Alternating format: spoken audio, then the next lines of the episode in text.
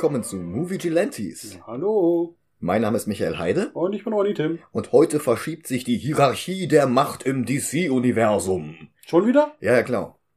Heute kümmern wir uns nämlich um den Rock of Eternity alias Dwayne Johnson. Hm. Wer unsere Episode 110 gehört hat, erinnert sich vielleicht noch an unsere Zusammenfassung der langen Geschichte von Fawcett's Captain Marvel.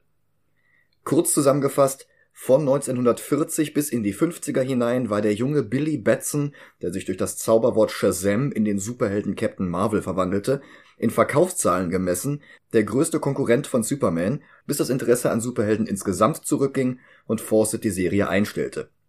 DC kaufte alles auf, nachdem sie ursprünglich mal versucht hatten, Captain Marvel wegen angeblichen Plagiats ihres Superman vom Markt zu klagen. Der gute Captain hatte zahlreiche Erzfeinde. Die telepathische Raupe Mr. Mind von der Venus, den gleichermaßen brillanten wie skrupellosen Wissenschaftler Dr. Sivana, Hitlers Handlanger Captain Nazi Okay. Mhm. Oder den Roboter Mr. Atom. Und dann gab es da noch ein böses Gegenstück zu Captain Marvel. Statt der Weisheit des Salomo, der Stärke von Herakles, der Ausdauer von Atlas und so weiter, stand der Bösewicht für den Terror von Ivan dem Schrecklichen, der Gerissenheit von Cesare Borgia, die Wildheit von Attila dem Hunnen und die Grausamkeit von Caligula. Diese Kräfte hatte er von Lucifer persönlich bekommen und sein Name war Brian. Ibeck. Eyeback. Mhm. Okay. I für Ivan, B für Borgia, A für Attila und C für Caligula. Och nein. Auch Captain Marvel Jr. hatte solch ein böses Spiegelbild. Der bekam seine Kräfte von Satan, Eim, Belial, Beelzebub, Asmodeus und Krateris und nannte sich folglich Sabak. Merkt ihr den Namen, der wird im Laufe dieser Folge nochmal relevant. Okay. Ist Wer- das nicht aber das Spiel, was sie in Star Wars spielen? Äh, ist das nicht Pasak? Sabak-Spieler? Das ist doch Pasak, oder nicht? Ja, Pasak? Oder verwechsel ich es gerade? Es klingt auf jeden Fall ähnlich. Ja. Anmerkung aus dem Schneideraum. Ronny und ich haben beide recht. Pasak ist das Kartenspiel in Knights of the Old Republic und Sabak, wenn auch anders geschrieben als der Captain Marvel Gegner, ist das Spiel, bei dem Han Solo Lando Calrissian den Millennium Falcon abzockt. Wer damals fast gar keine Rolle spielte, das war ein gewisser Black Adam. Der hatte in der Glanzzeit von Captain Marvel nämlich nur einen einzigen Auftritt gehabt in The Marvel Family Nummer 1 von 1945. Black Adam war ursprünglich mal ein Ägypter namens Teth Adam, der aufgrund seiner unglaublichen Charakterstärke und seines guten Herzens auserwählt wurde, die Macht von Shazam zu erhalten, also das, was Billy Batson 5000 Jahre später zuteil wurde. Das Problem war, dass Black Adam von seinen unglaublichen Kräften korrumpiert wurde. Er tötete den Pharao, bestieg den Thron von Ägypten und schickte sich an, den Rest der Welt auch noch zu erobern. Hallo, was würdest du machen, wenn du so welche Kräfte kriegst? Kommt drauf an, habe ich die Weisheit des Salomo? Dann vielleicht nicht unbedingt sowas. Aber wenn die Weisheit von Salomon dir sagt, dass du als einziger sie retten kannst und damit aber nur als- als Herrscher. Hm, wir wissen es nicht. Es gibt immer einen anderen Weg. Aha. Wie dem auch sei, der Zauberer Shazam verbannte ihn ans andere Ende des Universums, wo er der Erde keine Gefahr mehr darstellen konnte. Die Kräfte konnte er ihm allerdings nicht nehmen. Und so nutzte Teth Adam die nächsten fünf Jahrtausende, um langsam aber sicher wieder nach Hause zu fliegen.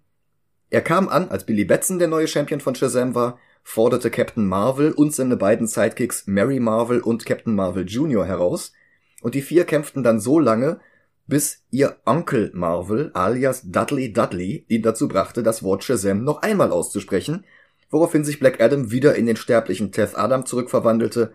Die vergangenen 5000 Jahre Altern holte er auf einen Schlag nach und er zerfiel blitzschnell zu einem Skelett.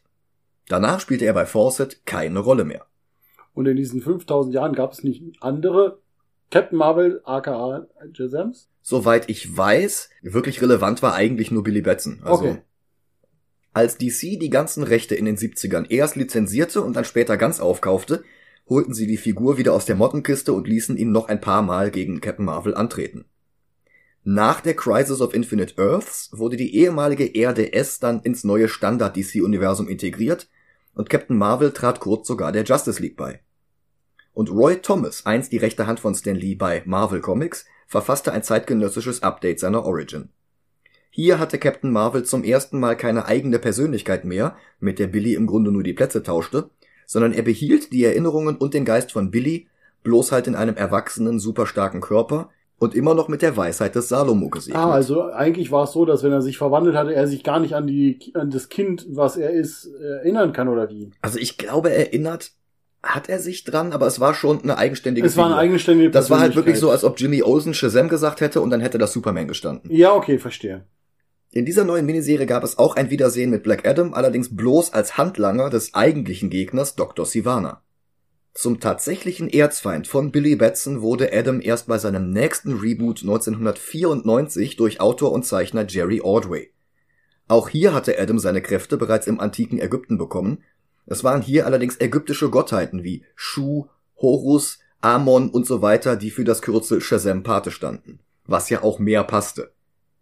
In dieser Version der Geschichte starb er allerdings statt ans andere Ende des Universums verbannt zu werden. Er wurde allerdings reinkarniert als Theo Adam, rechte Hand des Archäologen und Abenteurer-Ehepaars CC und Marilyn Batson. Theo war genauso charakterschwach wie sein Vorgänger, er stahl bei einer Expedition einen goldenen Skarabäus und vor allem tötete er Cece und Marilyn, die Eltern von Billy und Mary. Und das gab ihm jetzt plötzlich eine ganz persönliche Verbindung zu den beiden, und darum war er ab jetzt deutlich wichtiger als Golden Age Figuren wie Ibeck oder Mr. Atom. Für den Black Adam Film auch nicht ganz unwichtig ist die JSA, also die Justice Society of America, die war bereits 1940 entstanden mit den Golden Age Versionen der unterschiedlichen Heldinnen und Helden des damals noch ganz ganz jungen DC Universums, also Jay Garrick, der erste Flash, Alan Scott, der erste Green Lantern, Hawkman, Spectre, Sandman, aber nicht der von Neil Gaiman, Hourman, Starman, der mächtige Magier Dr. Fate und so weiter. Von den 50ern bis in die 80er hatte DC diese ganzen Figuren in ein weiteres Paralleluniversum gesteckt, nicht Erde S, sondern Erde 2, dessen Ereignisse im Mainstream-DC-Universum des Silver Age, Erde 1, als Geschichten in Comics zu lesen waren. Barry Allen, der zweite Flash, war zum Beispiel von den Comic-Geschichten über Jay Garrick und die Justice Society inspiriert gewesen. Als die Crisis of Infinite Earths dann das unübersichtliche DC-Multiversum vernichtete und alle Figuren in ein gemeinsames Universum steckte, da wurde die Justice Society einfach zu den alt gewordenen Helden aus der Zeit des Zweiten Weltkriegs und dank einiger plumper Plot-Devices lebte ein Teil von ihnen, mehr oder weniger jung geblieben, dann auch immer noch. Ein paar Jahre später alterten sie dann aber fast alle zu den Senioren, die sie ja eigentlich auch waren. Und eine Zeit lang wusste DC mit den Figuren nichts mehr anzufangen, bis James Robinson, der Autor von Starman, The Golden Age und Leave It to Chance, aber auch der Drehbuchautor des League of Extraordinary Gentlemen Films eine Idee hatte. Die JSA war keine Konkurrenz zur JLA, sondern vielmehr ein Team, in dem die alt gewordenen Helden von früher als Mentoren der späteren Generationen dienten. Ihre Kinder, Enkel, ehemaligen Sidekicks oder deren Kinder oder Enkel und auch ein paar ganz neue Figuren, die meistens mit dem Brecheisen irgendeinen verkrampften Bezug zur Original Society und die Origin gezwängt bekommen haben. Als Robinson die Serie nach ein paar Ausgaben verließ, übernahmen der von Movie Gilantes nicht gerade geschätzte David S. Goyer und Jeff Jones. Und Goyer verließ die Serie dann auch recht schnell. Aber die beiden waren es, die Captain Marvel mit der Power of Shazam ignorierten und stattdessen Black Adam aufbauten.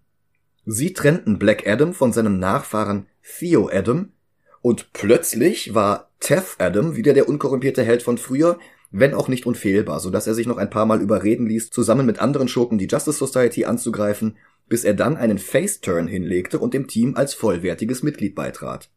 Ich habe das schon in Folge 110 erwähnt, meine Theorie ist, dass Jones einfach nicht clever genug war, um das kindliche Gemüt von Billy Batson mit der Weisheit des Salomo kombiniert zu einem vollwertigen Helden zu machen, weil seine Charakterisierungen grundsätzlich auf verstaubte Klischees zurückgreifen und in der Klischeekiste gibt es nicht so viele unendlich weise Kinder.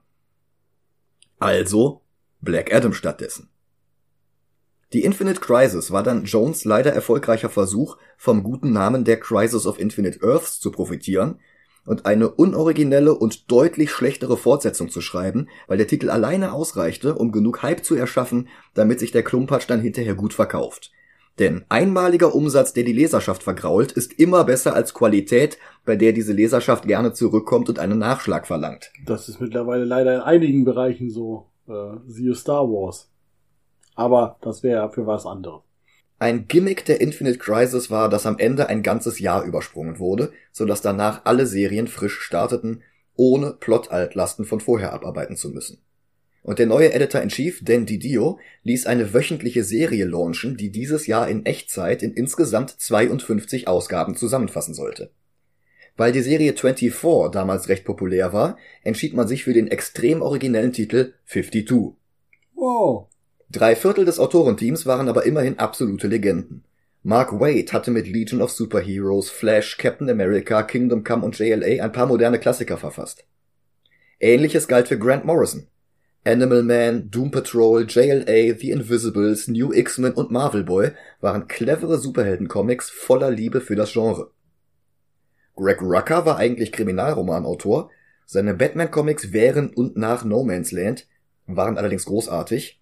Ganz phänomenal war aber auch die Krimiserie Gotham Central über die Streifencops, die sich eher mit Batman herumärgern mussten, als dass er ihnen half, und die sich aber trotzdem mit Bedrohungen wie Mr. Freeze oder Joker befassen mussten. Klingt gut. Das erste Heft war dann halt wirklich, diese Streifencops müssen in ein Haus rein, Mr. Freeze taucht auf, schießt auf einen von denen mit seiner komischen Eispistole und der ist dann halt einfach erfroren und zerfällt in Stücke und die anderen müssen dann mit diesem Trauma klarkommen. Ja, ist definitiv mal ein neuer Ansatz. Ja, wie gesagt, drei Viertel von diesem Team waren toll. Das Quartett wurde bloß leider voll gemacht durch. Lass mich raten, da ist so ein Name, den du so öfters erwähnt hast. Jones. Ja, Jeff Jones. Nein! Mhm. Und der wandelte Black Adam dann endgültig zum Namor des DC-Universums um. Er fand in den Seiten von 52 als Herrscher der fiktiven Nation Kandak zuerst Liebe, nämlich zur Sklavin Adriana Thomas, die bald darauf zur Heldin Isis wurde. Der Name war 2006 noch nicht gleichbedeutend mit fundamentalistischen Terroristen. Okay, nicht schlimm.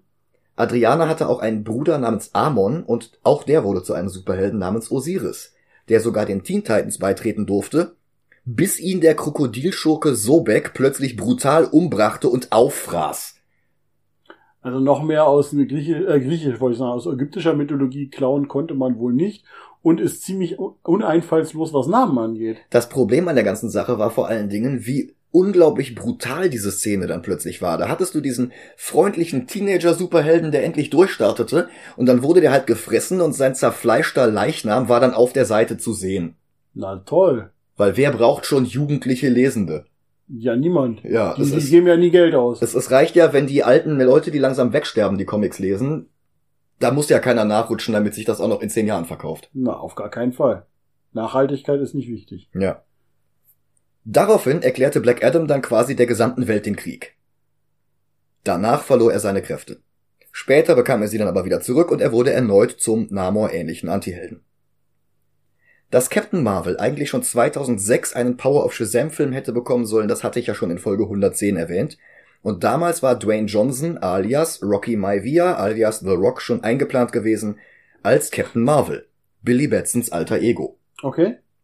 Als der Film nicht zustande kam und stattdessen das DCEU um Man of Steel und Batman wie Superman herumgebaut wurde, hatte The Rock dann die Wahl, ob er lieber den Captain oder Black Adam spielen wollte.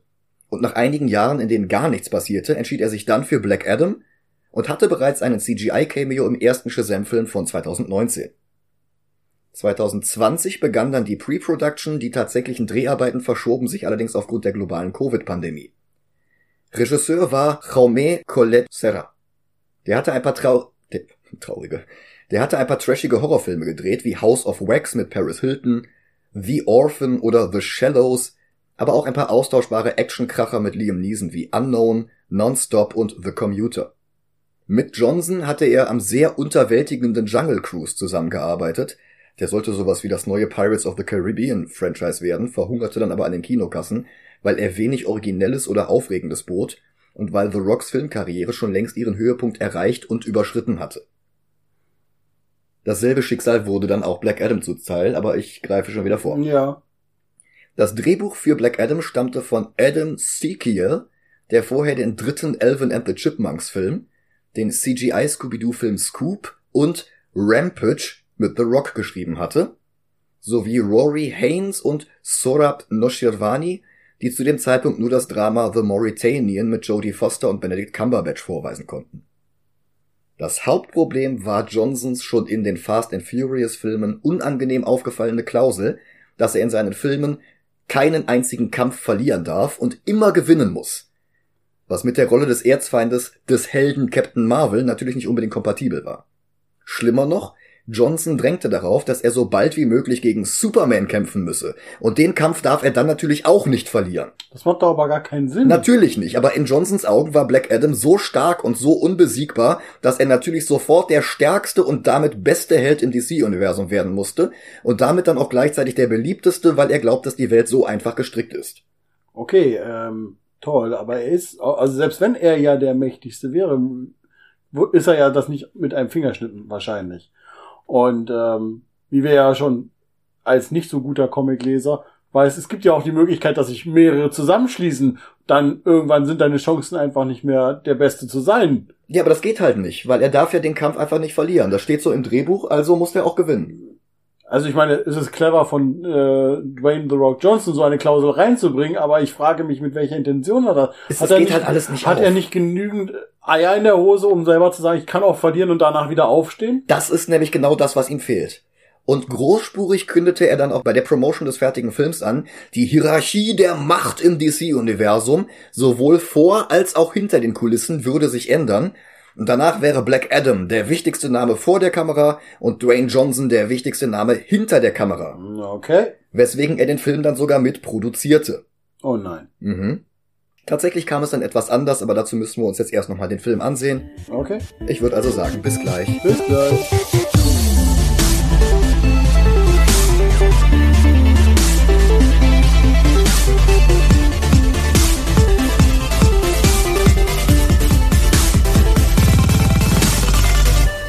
Sind wir wieder. Ja, hallo. Tja, also, Men in Black 5. gut ist der Film wirklich nicht. Äh, ja, ich war, hatte mehr erwartet, beziehungsweise mehr erhofft. Du, Als- hattest ihn doch sogar schon Und ich hatte ihn schon mal gesehen und nachdem du mich jetzt so ein bisschen gerade auf eure eine Folge, die Nummer hattest du vorhin noch mal gesagt, 110 zu Äh, Captain Marvel. Äh, mir die auch angehört habe und mehr Background habe, habe ich dich ja schon verflucht für Danke, mehr Wissen ist manchmal blöde, weil jetzt ist, hat man so ein anderes Sicht darauf gehabt. Ja, tut mir auch leid, aber ich bin nur der Überbringer schlechter Nachrichten. Ja, du weißt trotzdem, wie das dann in alten Zeiten gehandhabt wurde. ja, gut, ne? dass wir nicht in alten Zeiten Ja. leben. Aber wo wir gerade bei alten Zeiten sind, Mensch. Das bringt uns ja direkt zu Black Adam. Der beginnt nämlich in alten Zeiten im fiktiven Land Kandak, weil Jeff Jones keinen Tantiemen-Check bekommen würde, wenn das Land Ägypten heißen würde. Blöde. Mhm. Vielleicht solltest du bei solchen Aufnahmen immer, wenn seine Sachen auch mal so eine, so eine Geldbörse, ein Katsching sind. In irgendeiner Folge hatte ich das mal gemacht. Ah, Wenn Jeff Jones Geld kriegt, katsching. Aber das, das geht halt einfach auf die Nerven, weil du da gar nicht mehr aufhören kannst. Mit Ja, katsching, verstehe katsching. schon, verstehe schon. Der tyrannische König Akton herrschte über das ganze Land und mit der Krone von Sabak wollte er die ganze Welt erobern. In dieser Version der Geschichte war Sabak kein Captain Marvel Gegner, auch kein Captain Marvel Junior Gegner, sondern ein weiterer Dämon von vielen und die Krone bestand aus Eternium, was nach Black Panther, Wakanda und Vibranium halt auch nicht mehr originell war. Die Untergebenen waren zu zerstritten, um Akton die Stirn zu bieten, bis ein Junge, dessen Vater verdächtig nach Dwayne Johnson aussieht, das Konzept des Gemeinsam sind wir stark erfand. Und er wurde zur Galionsfigur einer Freiheitsbewegung, die Aktons Truppen das Eternium stahl und ihnen den Kampf ansagte. Akton befahl natürlich seinen Tod, aber in letzter Sekunde wurde das Kind gerettet vom Zauberer Shazam in einem Cameo von Jimon Usu, der ihn zum Rock of Eternity transportierte. Er gab ihm die Kräfte der sieben ägyptischen, ich meine natürlich kandakischen Gottheiten, Ja, bitte. Katsching, Ja, ja. und machte ihn zu seinem Champion. Aber das dauerte zu lange und Akton erlangte in der Zwischenzeit mit der Krone die Macht von Sabak. Ist aber nicht schlimm. Gegen Shu, Heru, Amon, Sehuti, Aten und Mehen hatte auch Sabak keine Chance. So scheint es. Zeitsprung. Wir sind im Jahre 2022 angekommen und Akton ist lange vergessen. Die neue Herrscherkaste ist Intergang, ein Konzept von Jack Kirby, der deswegen sogar im Nachspann erwähnt wird. Intergang hat eigentlich nichts mit Shazam zu tun, sondern mit den New Gods, also Darkseid, Orion, Mr. Miracle und so. So wie Interpol eine internationale Polizeieinheit war, so war Intergang eine internationale Verbrecherbande. Und weil Darkseid sie mit Waffen von Apocalypse ausstattete, waren sie sogar eine Zeit lang eine ziemliche Bedrohung, bis sich Superman um sie kümmerte. Der sich in diesem Film leider etwas rar macht, zumindest vor dem Nachspann. Der hat ja noch nicht gelernt, wie man ein Held ist. Der hat ja gerade erst angefangen, das muss man verstehen. Der bringt halt noch aus Versehen oder aus Absicht Leute um und weiß immer noch nicht, dass das falsch Oh, ist. Die anderen großen Superhelden gibt's natürlich auch noch nicht. Green Lantern, äh, Batman, Ja, gut, Batman ist ja Gotham City, ich weiß, der, der geht nie aus der Stadt raus. Es gibt auch nicht mehr als Gotham City und das kleine Dorf in. Ronny, der Plot funktioniert nur dann, wenn Black Adam der einzige Held in Kandak ist. Ja, ist ja gut. Ich meine, sie schicken ja sogar noch andere Helden hin, aber nicht um Na Intergang ja. zu stoppen, sondern um Black Adam davon abzuhalten, Intergang Also zu wenn du stoppen. das Helden nennst, ja, ja, aber ich greife der schon Reihe vor. nach, ja. In Jeff Jones 52 tauchte Intergang mal in Kandak auf, aber Black Adam machte kurzen Prozess mit ihnen und eine Bedrohung waren sie nicht wirklich. Die waren auch eigentlich eher Teil einer anderen Storyline in 52, nämlich in dem Plot um die eingeführte neue Batwoman, geschrieben von Greg Rucker. Hier in diesem Film sind sie zunächst einmal die Hauptbösewichte. Und wir lernen Amon kennen, unseren Erzähler. Einen vorlauten Skater, der sich wie Marty McFly an Autos hinten dran hängt. Er liest Comics, aber natürlich nur die aus der Ära von Jeff Jones als Chief Creative Officer. Katsching! 2022 war diese Ära eigentlich schon beendet gewesen, aber sein Einfluss war immer noch spürbar. Er steht auch hier noch als Executive Producer im Nachspann. Katsching. Amon legt sich mit Intergangs Söldnertruppen an, als Ablenkungsmanöver, damit sein Onkel Karim seine Mutter Adriana an, eine Stra an einer Straßensperre vorbeischmuggeln kann. Im Film ist sie nämlich gar nicht Amons Schwester, wie in den Comics, und außerdem auch keine Sklavin, wie bei Jeff Jones, sondern sie ist Archäologin und Universitätsprofessorin, quasi Indiana Jones und Lara Croft in einer Person. Schräg, schräg äh, gesuchte Terroristin scheinbar, weil der Intergang äh, ähm, Officer, der die da kontrolliert, auf seinem Bildschirm ja ihren, ihr, ihr Bild hat und Ja, als für übliche Verdächtige. aber ich mal. glaube, wenn du, wenn du einer von den Guten bist, dann heißt das nicht Terroristin, sondern Freiheitskämpferin. Ah, okay. Ja, ich habe ja jetzt Intergang als die Guten darstellen müssen, weil sie sind ja die Polizeimacht, die eigentlich da alles unter Kontrolle hat. Äh, ja. Also die Bösen sind sie ja dann Sie nur sind ja bedingt. eben nicht die Polizei, das hatte Jack Kirby ja schon festgestellt. Aber Ja. ja. Adriana wird gespielt von Sarah Shahi aus L-Word und Person of Interest. Um ihren Hals trägt sie ein Amulett aus Eternium, ein Erbstück von ihrer Großmutter. Und sie ist auf der Suche nach mehr Eternium, genauer gesagt nach der Krone von Sabak, die ja aus Eternium geschmiedet wurde. Damit sie die Krone woanders verstecken kann, damit sie nicht Intergang in die Hände fällt. Genau, weil scheinbar ist das Internium sehr beliebt. Das ist so, als ob Indiana Jones den Heiligen Gral aus der Kammer rausträgt, über das Siegel hinüber und es trotzdem damit rausschafft und dann an den Nazis vorbeiläuft, damit sie den Gral nicht in die Finger bekommen, um ihn dann, äh, weiß ich nicht, in seinem Nachtschrank zu verstecken oder Im so. British Museum im Keller unterzubringen. Ja, genau, wie die Bundeslade. Ja, genau. Ja, die war in Area 52. Ja, Oder stimmt. was das war? Ja, ja, das, das haben wir dann in Teil 4 gelernt, ja. Ja, genau. Zusammen mit ihren beiden Verbündeten Samir und Ishmael betritt sie ein uraltes Grab. Ihr Bruder Karim wartet draußen im Auto. Dann wird Samir plötzlich sehr unübersichtlich getötet und Karim findet draußen seine Leiche.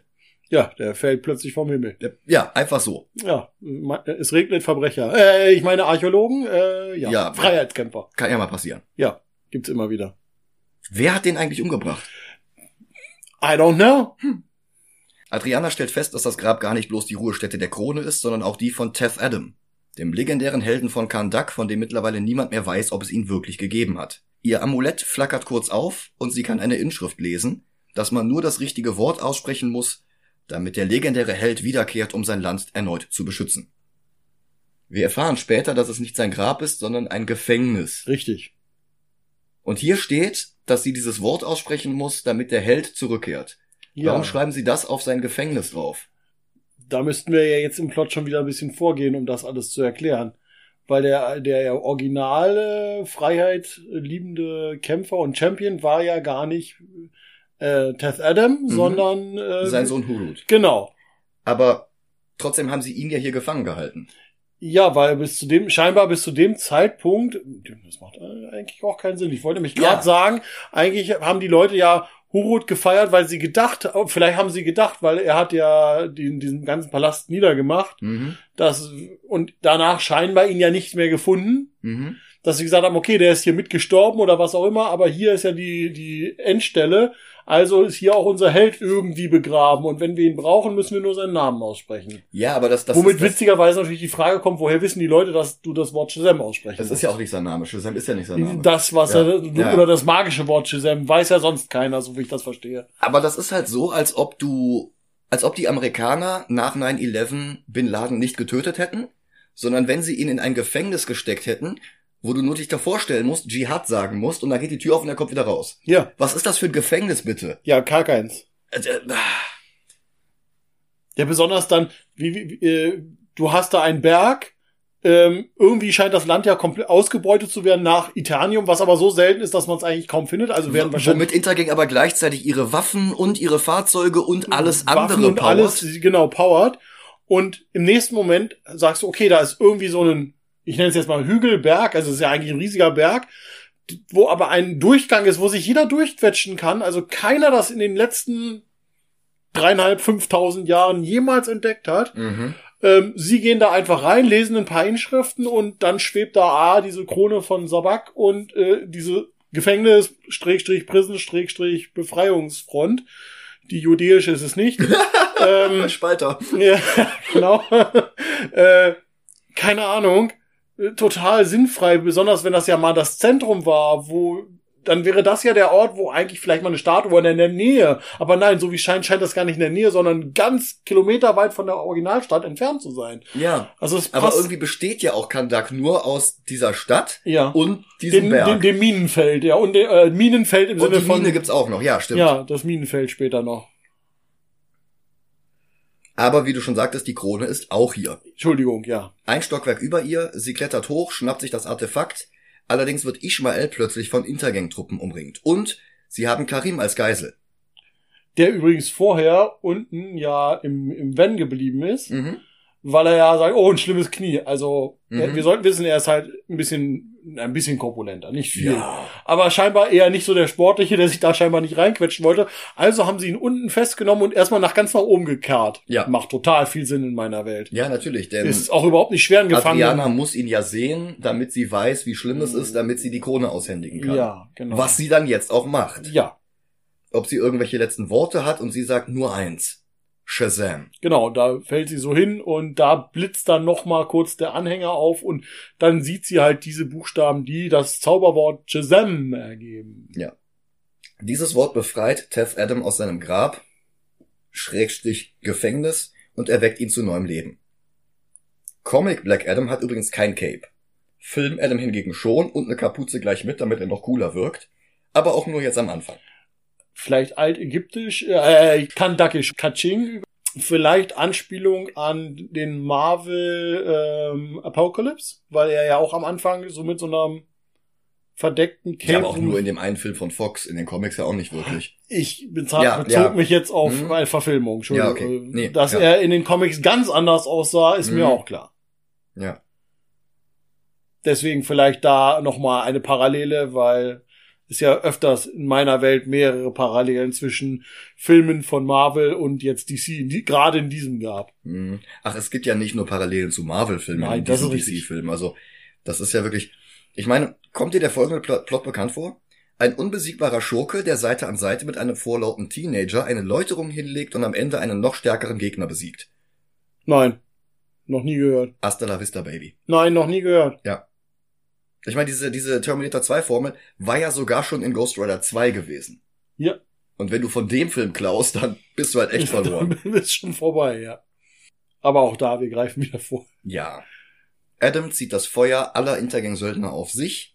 Adriana und ihr Bruder können mit der Krone fliehen. Die Action ist etwas unübersichtlich und auch komplett grau in grau, lediglich erhellt von orangem und blauem Licht wie ein Filmplakat von vor zehn Jahren. Die Musik von Lauren Balfe spielt einen epischen Remix von Painted Black. Und der Kampf hat sich jetzt mittlerweile nach draußen verlagert. Teth Adam wird von einem Kampfhubschrauber beschossen, steckt das aber weg, als würden sie ihn mit Watte bewerfen. Ja, besonders ist es so genial. Ihr seht da eine Armee und, also ich nenne es mal jetzt mal eine Armee ankommen. Grunde. mehrere Wagen, Soldaten, sie packen schweres Equipment aus, zwei Kampfhubschrauber und sie fliegen rum und nur ein, und nur ein Kampfhubschrauber feuert. Und man denkt sich, okay, dann hat sich das Thema erledigt. Nein, die Rakete explodiert, äh, er überlebt. Spoiler. Und daraufhin holen sie dann einfach Ge Gewehre raus und Genau, es ist äh, wie, ja wie ein bestimmter, uns bekannter, ich weiß nicht, ob man es Horrorfilm nennen kann, du kannst den Teufel nicht mit Waffen besiegen. Okay, dann nehme ich halt noch mehr Waffen und schieße noch mehr auf ihn drauf. End of Days 1999 mit Arnold Schwarzenegger. Ja. ja. Ähm, dieses Gefühl hat man sofort und denkt sich, okay, was sollte das jetzt werden? Ja, ich glaube, Intergang vertraut einfach dem Meisterstrategen Sepp Brannigan und rechnet damit, Ah. dass Adam bald sein Tötungslimit erreicht hat. Absolut, absolut normal. Würde ich auch tun. Der Soundtrack geht jetzt in die Stones-Version von Painted Black über, die deswegen auch im Nachspann gelistet werden, was das musikalische Zitat von vorhin entschuldigt. Und Black Adam beschießt Intergang jetzt mit Blitzen und nimmt dann einen der Söldner mit Supergeschwindigkeit eine Handgranate ab und steckt sie ihm in den Mund. Völlig- Overkill. Ja, wofür? Ja, damit er schneller sein Tötungslimit erreicht. Ach so, ja, aber Moment, hat er nicht, also erstens hat er nicht oben eben, als er noch in dem Berg war, Mhm. jeden einzelnen gefühlt, jeden einzelnen gekillt. Jetzt auf eben kann er das schon auf Massenware machen. Ja, ja. Aber den einen, den muss ich mit der Granate töten, damit es cool wirkt. Vermutlich. Aber wozu muss ich cool sein? Genauso, Weil Dwayne Johnson sehr, sehr, sehr, sehr, sehr viel daran liegt, dass du ihn für cool hältst. dass er voll der Coolness-Faktor hat. Ja, sonst, sonst zerfällt er zu Staub. Ah, okay, deswegen muss ich auch einen fliegenden Rotor antippen, damit er irgendwie einen Soldaten zerfetzt. Natürlich. Ach, ja, ja, okay. Gut, Ka- gegen Coolness können wir nichts machen. Karim und Adriana halten mit ihrem Van direkt vor Adam und kurbeln awkward viel zu langsam ihre Fenster hoch. Er bleibt neben ihrem Fenster stehen und sieht hinein. Und einer der Intergang-Ottos beschießt Black Adam jetzt mit noch einer Rakete. Und dieser hat jetzt einen Eternium-Kern. Genau. Wir hatten gerade festgestellt, dass Eternium unglaublich selten und wertvoll ist und auch übrigens auch nur in Kaching vorkommt. Ich werde das jetzt nur noch Kaching nennen, das ist was Besseres geht gar nicht. Ähm, nur da vorkommt und so super selten ist, aber wie wir vorhin auch schon sagten, es wird dann eigentlich scheinbar auch an normale Truppen einfach mindestens immer mindestens so eine Rakete gegeben. Ähm, sag mal, du kennst das ja besser. Hat das amerikanische Militär, äh, jeder von denen mindestens eine Panzerabwehrrakete mit äh, Grün- äh, Kryptonit dabei, falls Superman sich doch mal gegen die Welt entscheidet? Ja, und sie schießen erst ihre komplette andere Munition leer. Ja. Und wenn die aufgebraucht ist und immer noch keinen Effekt Ja, hatte, dann das, das kramen habe sie ich die. Eternium-Rakete Das raus. Ja. ja, ist ja auch logisch.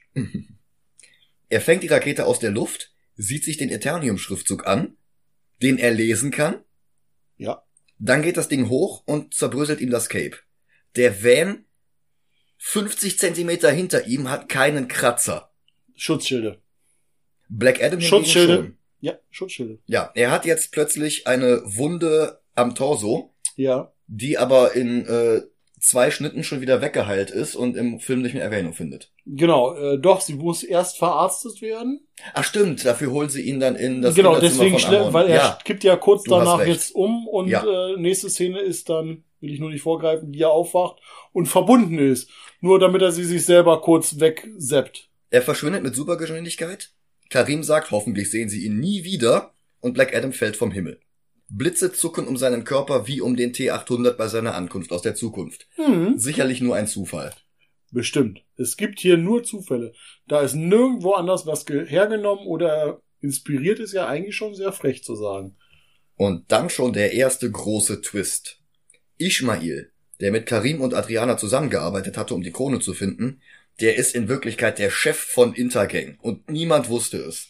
Ja, oder halt wenigstens eine hohe Person, weil er geht ans Funkgerät, sie hören nur sein, äh, hier, irgendwie nur die Stimme und alle Leute in diesem Funkgerät wissen, dass es Ishmael ist. Mann, oh Mann. Der Soldat vorhin an der Straßensperre, der hat ihn im Auto gesehen. Ja, der hat ihn nicht erkannt. Der hat ihn nicht erkannt und hat ihn einfach durchgewunken und Ja, der war instruiert. ja, aber er war doch eigentlich auf der Suche nach, nach Adriana. Nein. Das sind nicht die Druiden, die ihr sucht. Ja, natürlich. Am anderen Ende der Welt sieht sich Carter Hall die Nachrichten aus Kandak an.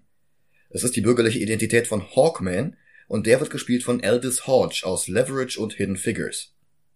Weil es nicht ausreicht, dass er die Geschehnisse im Fernsehen sieht, bekommt er auch gleich noch zusätzlich einen Videoanruf von Amanda Waller. Wie immer gespielt von Viola Davis. Ich finde, sie passt. Sie ist großartig. Ich Sie ist ja total verschwendet an diesen Rotzfilm. Das auf jeden Fall, aber ich mag sie. Also vom, vom, sie passt einfach genau in die Rolle, wie ich sie mir aus den Comics auch vorstelle. Ja. Sie befiehlt Black Adam auszuschalten, bevor er eine Gelegenheit hat, sich an das 21. Jahrhundert zu gewöhnen. Und dazu stellt sie jetzt ihm ein Team zusammen.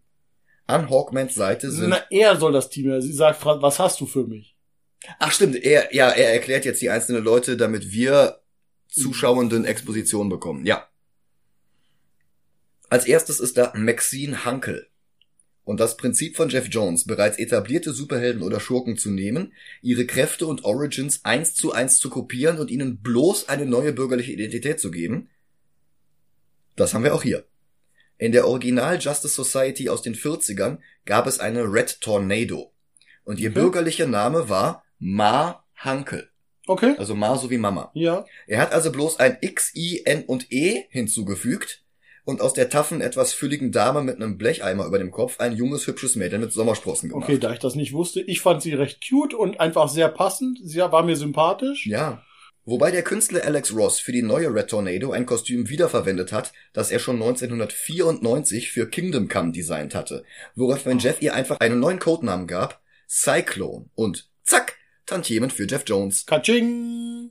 Immerhin Quintessa Swindell, ein non-binärer Schauspieler aus Trinkles und Euphoria mit he und they Pronomen, Ah, ist eine sehr sympathische Besetzung. Dann hätten wir Al Rothstein. Dessen Karriere geht zurück auf den Golden Age Atom Al Pratt. Der war noch nicht geschrumpft wie Ray Palmer oder Ryan Choi, sondern war einfach nur ein starker, tougher Nahkämpfer wie ein Kolossus oder Juggernaut, allerdings zwei Köpfe kleiner als die. In den 70ern hatte Roy Thomas dessen Patenkind Al Rothstein eingeführt, alias Nuklon. Unter dem Namen war er bei Infinity Incorporated und sogar später in der Justice League. Jeff Jones schrieb ihn in die Justice Society und gab ihm den Codenamen, den er in Kingdom Come hatte, Atom Smasher.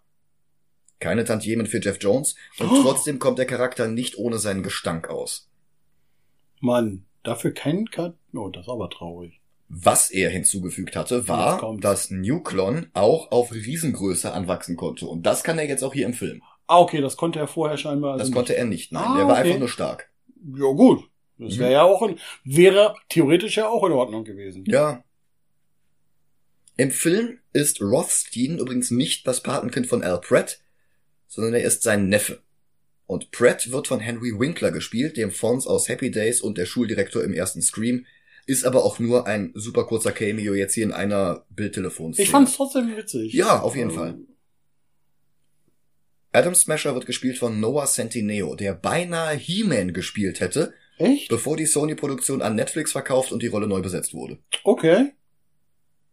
Ich denke, er hätte gepasst. Ja, er ist halt ein bisschen jung und Ein bisschen jung, aber für ich den. kann ihn mir schlecht mit dieser blonden Pagenschnittperücke das kann ich mir auch schwer vorstellen. Aber, Aber in, aber in der Rolle als Adam, wenn He-Man nicht, Ja. würde er unglaublich gut passen. Er ist ja hier auch schon Adam, er ist ja Adam Smasher. Ja, ja, ja, da war gut. Viertes und letztes und bestes Mitglied der Society ist Dr. Fate alias Kent Nelson, gespielt vom ehemaligen Remington Steel und natürlich James Bond, Pierce Brosnan. Was? Das ist. Ich daher kannte ich ihn, weil ich Mhm. dachte, boah, der, den, irgendwie kennst du das Gesicht, aber Ja. das hätte ich nicht gedacht. Der hat halt hier einen Bart und ja, ist ein bisschen grau geworden. dort- Ja, aber Er ja. hat ein bisschen Würde dazu gewonnen, aber ja, das Absolut. ist Pierce Brosnan. ja, cool. Und sie alle fahren jetzt zum Herrenhaus von Carter Hall und solche Häuser haben ja immer Namen, so Wayne Manor oder Ancient Hall und das hier ist quasi Hall Hall. Okay. Sehr, sehr hohl. Der Garten schiebt sich beiseite wie beim Hauptquartier der Thunderbirds und ein riesiger Jet wie von den Thunderbirds Oder bei den X-Men. Ja. Black Adam kommt zu sich, Keine Gemeinsamkeiten vorgegeben. Kaching. Teth Adam kommt zu sich im Kinderzimmer von John Connor, ich meine natürlich Amon. Und der Knabe hört ab jetzt nicht mehr auf, wie ein Maschinengewehr zu plappern. Unter anderem klärt er Adam darüber auf, dass er 5000 Jahre lang geschlafen hat und Adam erkennt Kandak nicht mehr wieder. Viel spannender ist, dass scheinbar die Sprache in Kana- Kanak sich seit 5000 Jahren nicht geändert hat. Er konnte auch eben den Schriftzug Eternium lesen. Ja, das auch. Aber vielleicht ist das ja auch Kana- kanandandisch. Äh, Kaching. Adriana kommt nach Hause und verriegelt die Tür fünffach. Das ist irgendwie drollig, wenn du verstehst, was wir einen geringen Nutzen Türen im weiteren Verlauf dieses Films haben. Oh ja, Türen, die es noch gar nicht so lange gibt.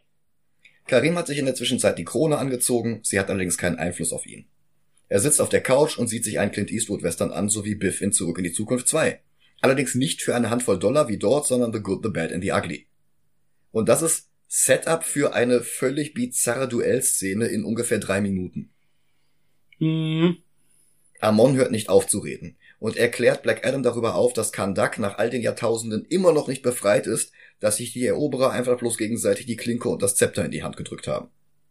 Woraufhin sich Adam rumdreht und durch die Wand in den Nebenraum geht, als wäre er der Cool-Aid-Man, Ja, weil er mit dem neumodischen Konzept von Türen überfordert zu sein absolut. scheint. Die gab's da übrigens zu der Zeit noch nicht. Ich habe eben extra auf Wikipedia nachgesehen. Türen gab es auch vor 5000 Jahren schon. Aber und selbst davor gab es Gitter und Vorhänge und andere Möglichkeiten, um Durchgänge zu Aber verdecken. nicht in Kaching.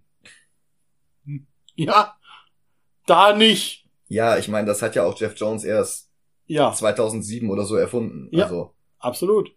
Das ist übrigens die Übersetzung des Namen der Stadt. Das heißt, die Stadt ohne Türen. mhm, mhm, mhm. Adams Blick fällt auf den Eastwood-Western.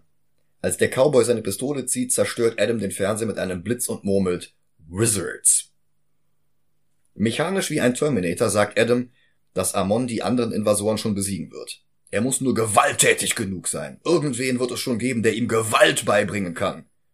Was, dein Vater ist schon tot? Das tut mir leid. Aber du musst Gewalt lernen. Immer. Amon hat nichts dagegen. Er will aber auch Teth Adam in die Gegenwart holen.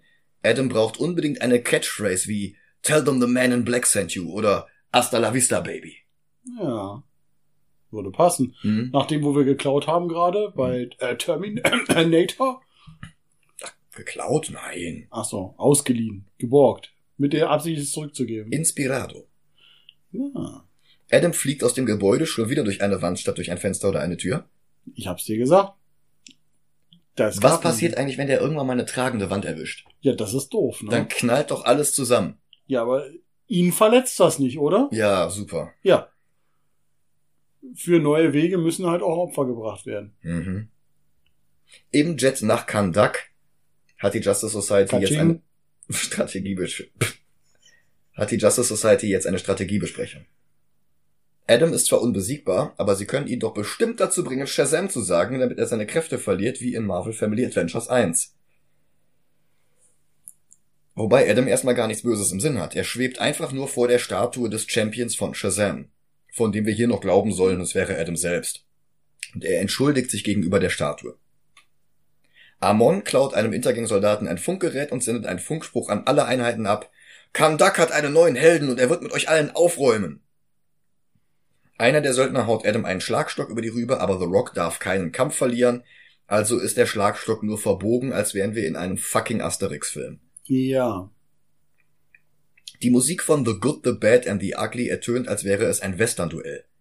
Ein Söldner zieht seine Waffe, aber Adam erschießt ihn mit einem Blitz. Das war auch schon der Payoff für die Western-Szene vorhin. Ja, und äh, weil du gerade ja Asterix und Obelix erwähnt hast, auch solche Szenen werden wir leider nochmal erleben. Mhm. Oder fliegt ein Soldat quer durch die halbe Erdumlaufbahn. Ja.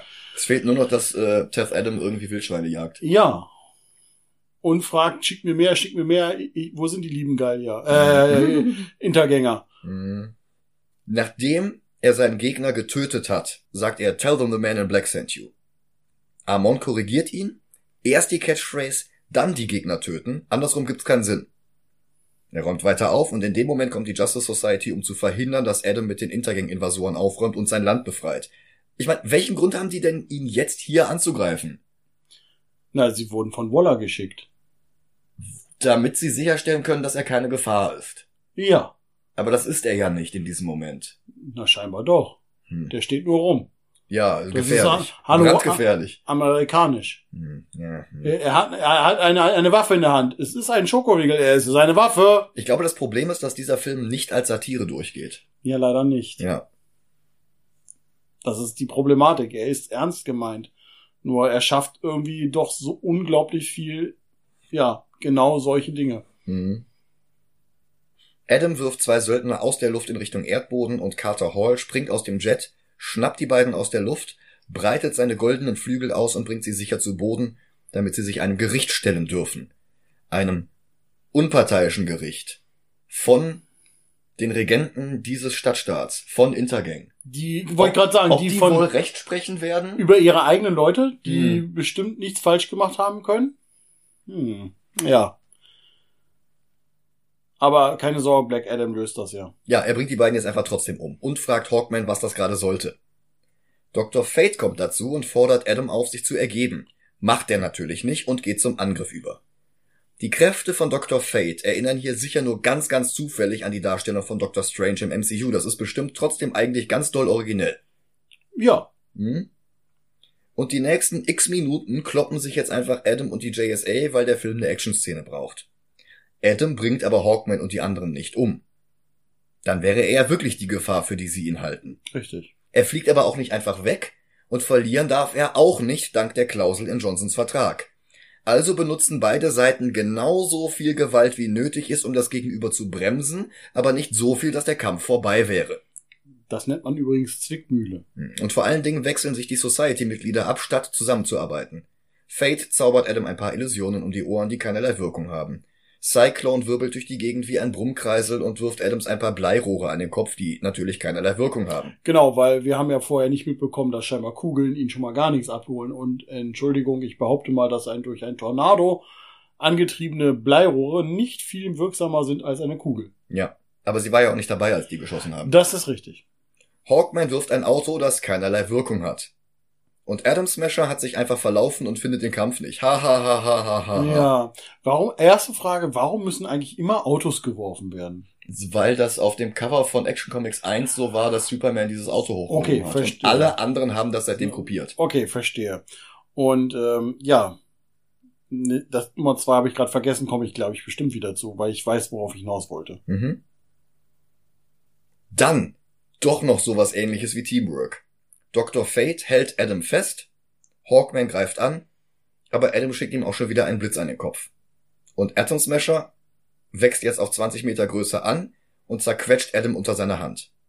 Die anderen Society-Mitglieder beglückwünschen ihn, aber Johnson darf ja keinen Kampf verlieren, also fliegt er jetzt einfach wieder hoch und Adam Smasher kippt um gegen eine Statue. Aber nicht gegen die Statue von Adam, sondern gegen eine andere, das wäre sonst nicht gut für Johnsons Image. Ja, das auch nicht. Das Volk jubelt Adam zu und er fliegt davon. Adriana erklärt jetzt der Society, dass sie doch auch nicht gekommen sind, als Intergang das Land übernommen hat. Aber jetzt, wo Kandak seinen eigenen Helden hat, da kommen sie? Ja, interessant, ne? Also die, die Gerechtigkeit bringen wollen, kommen dahin, wo eigentlich totale Ungerechtigkeit herrscht. Mhm. Jetzt auf einmal. Wo waren sie die letzten gegebenen Nachaussage der äh, dort lebenden 5000 Jahre?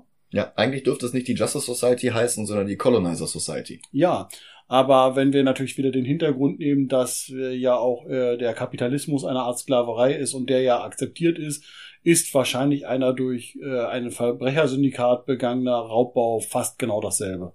Mhm. Weil die Oberen in der Intergang werden bestimmt genug Spendengelder in Richtung der Justice Society geben. Das ist, glaube ich, einfach. Trickle-Down-Economy. Wenn Intergang erstmal an der Macht ist, dann werden die auch bestimmt ein paar Arbeitsplätze schaffen und da Ja. wird mit Sicherheit niemand unterbezahlt sein. Das und, passt und auch mal einen alles. Kindergarten öffnen. Und dann werden ja quasi alle reich. ja, okay, das macht, macht Sinn. Hawkman sagt, dass Adam nicht der Held von Kandak sein kann, weil er gar kein Held ist, sondern eine Bedrohung. Aber die Unterhaltung darf nicht weitergehen, weil sie sonst noch die Schwächen des Films aufzeigt. Also steht Adam Smasher wieder auf und reißt dabei trottelig den halben Marktplatz ein. Ha ha ha ha ha ha. Genau, dieser Witz ähm, war mir sofort auf, also auch schon beim ersten Mal aufgefallen, der mich nervte, denn man versuchte scheinbar irgendwie einen Witz zu erzeugen wie Deadpool oder, wobei Deadpool sehr cool ist, oder der äh, Thor Thunder and was weiß ich. Mhm. Und man sagt, ich sagte so, okay, warum müssen wir hier zwangsweise einen Witz haben, der übrigens nicht witzig ist? Ja, das ist das Problem. Bisher waren die DC-Filme alle humorlos und deshalb unlustig. Und jetzt versuchen sie es, schaffen es aber nicht und sind immer noch unlustig. Ja, damit finde ich, machen sie es nur schlimmer. Ja. Hawkman fragt, ob er wenigstens die Krone retten darf, aber Adriana hat sie gar nicht. Sondern ihr Sohn, Amon, der schon wieder auf dem Skateboard durch die Stadt düst, die Stadt, die offenbar 90 Prozent des Landes Kandak ausmacht. Adriana findet Adam in einer anderen Ausgrabungsstätte mit Blick auf die große Statue. Ich glaube, das ist eigentlich mal der Tempel gewesen, in dem der Thron von Akton Genau, das, genau, was aber gar keinen Sinn macht, Weil weil, der war ja das, komplett zerstört. genau, und dort war ja auch die Krone und das Gefängnis. Das war an ein und derselben Stelle eigentlich.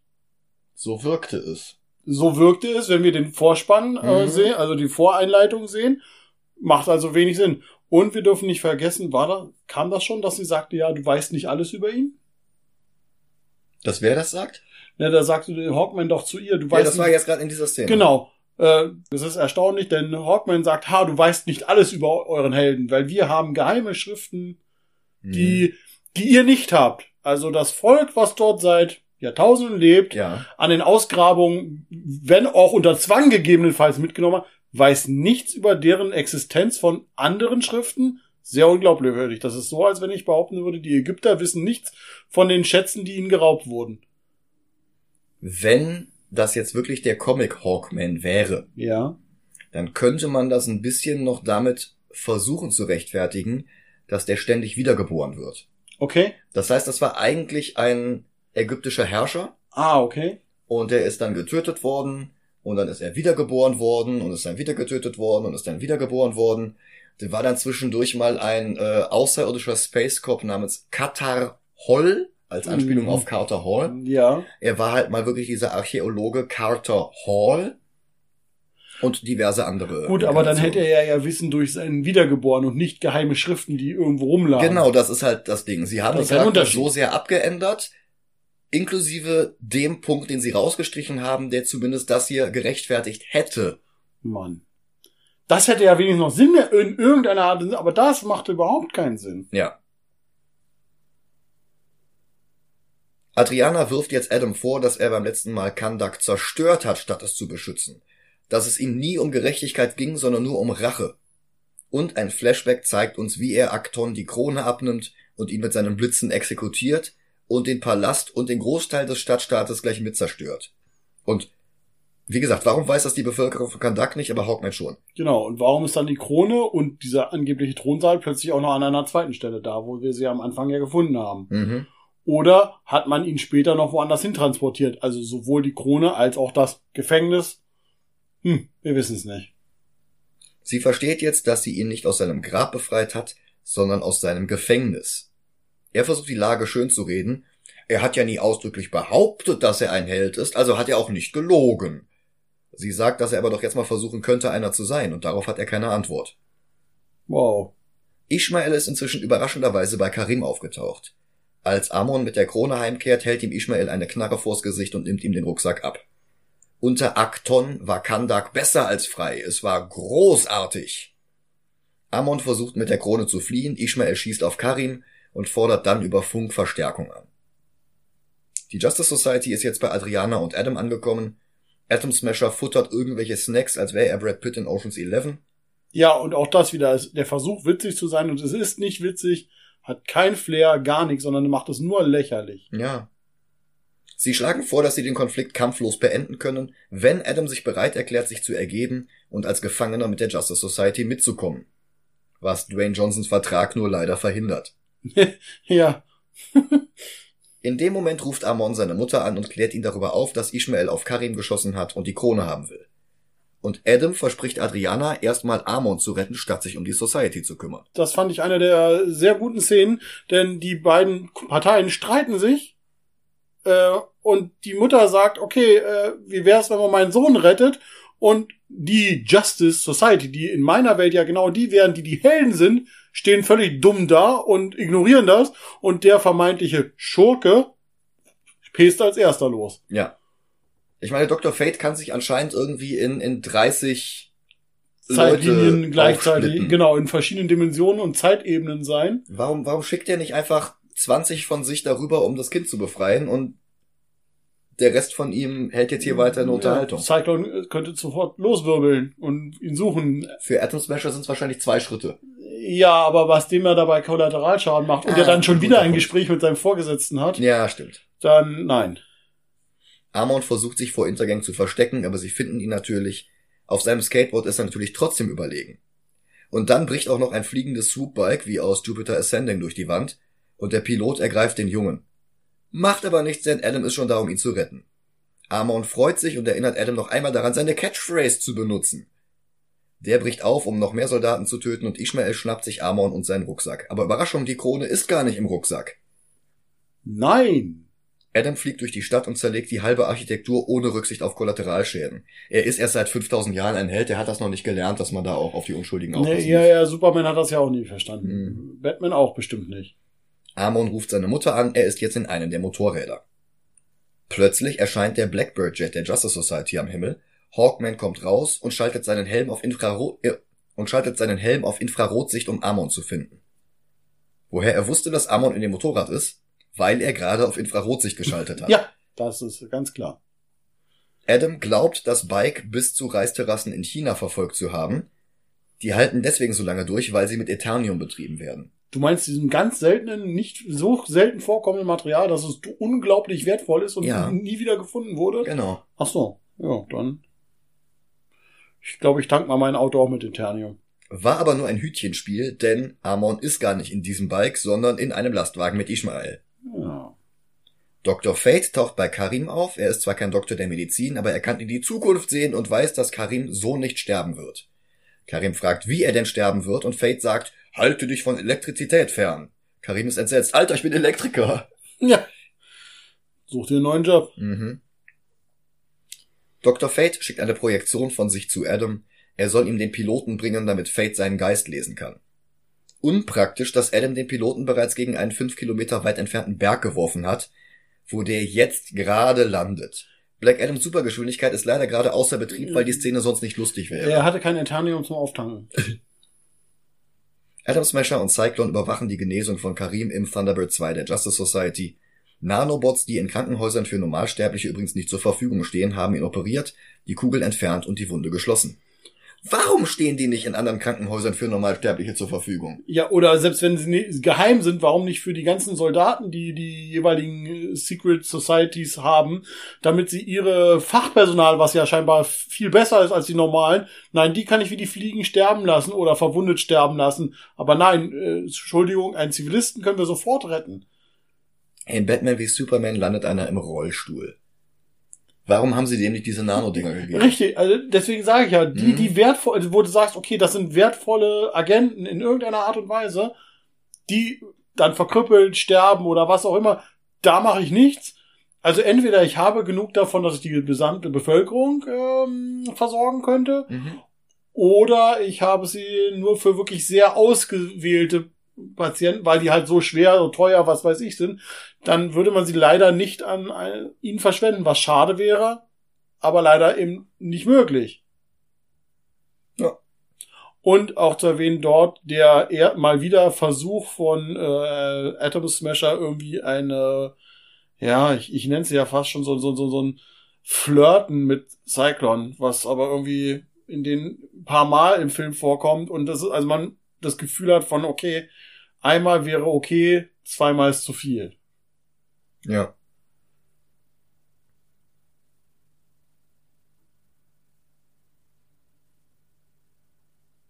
Adriana macht sich Sorgen um ihren Sohn und Dr. Fate haut ihr Plattitüden um die Ohren. Sie solle sich auf die Dinge konzentrieren, die sie ändern kann und nicht auf die, die sie nicht ändern kann. Weil die sind ja schon. Hallo, er könnte das jetzt ändern und er konzentriert sich auch nicht drauf. Ja, das erstens. Außerdem sagt er ja, das ist Schicksal, das ist halt so, das können wir eh nicht ändern. Also entweder wir können es oder wir können es nicht. Aber Ja. beides macht irgendwie keinen Sinn. Das ist wie mit Gott hat, hat dir den freien Willen gegeben, aber da ist trotzdem alles vorgesehen. Hm. Entweder oder. Beides funktioniert schwierig. In dem Moment kommt Black Adam durch die Wand in den Raum geflogen. Dr. Fate fragt, ob es zu Adams Zeit keine Türen gab, und der antwortet komplett humorbefreit, doch, natürlich, wie hätten sie denn sonst Räume betreten sollen? Sie wissen's also sogar. Warum passiert das dann trotzdem die ganze Zeit? Das ist nicht lustig. Beim ersten Mal wäre es noch lustig gewesen, wenn man eben sagt, okay, ich möchte das als Humor wie Türen. Wir hatten immer nur freie Durchgänge und wenn es keinen gab, habe ich mir einen gemacht. Aber so ist es halt einfach völlig sinnerfrei. Ich glaube, in der Geschichte des Films war er ungefähr zwei Stunden lang der Super Black Adam. Ja. Er hat sich direkt um den König gekümmert, hat alles in Schutt und Asche gelegt und ist dann eingesperrt worden. Wenn überhaupt. Und ist jetzt erst wieder seit, pf, weiß ich nicht, fünf Stunden oder sowas auf freiem Fuß? Ja. Also ich glaube vielleicht eher, er hat's bekommen, ist losgeflogen, hat Bumm gemacht, war 20 Minuten Black Adam, danach war er im Gefängnis. Ja, das geht doch nicht auf. Ja, hallo? Supergeschwindigkeit. Mhm. Dann, dann reichen 20 Minuten. Plus Ja. jetzt nochmal zwei Stunden. Ja, aber das heißt ja nicht, dass er sich dann gewöhnt hatte, mit seinen Superkräften durch Wände zu laufen und deswegen vergessen hat, wie man eine Tür benutzt. ist intuitiv. Hawkman kommt durch das Loch hinterhergeflogen und er hat zwei Soldaten im Schlepptau. Der Vorteil, wenn man Gefangene nicht sofort umbringt, man kann sie befragen.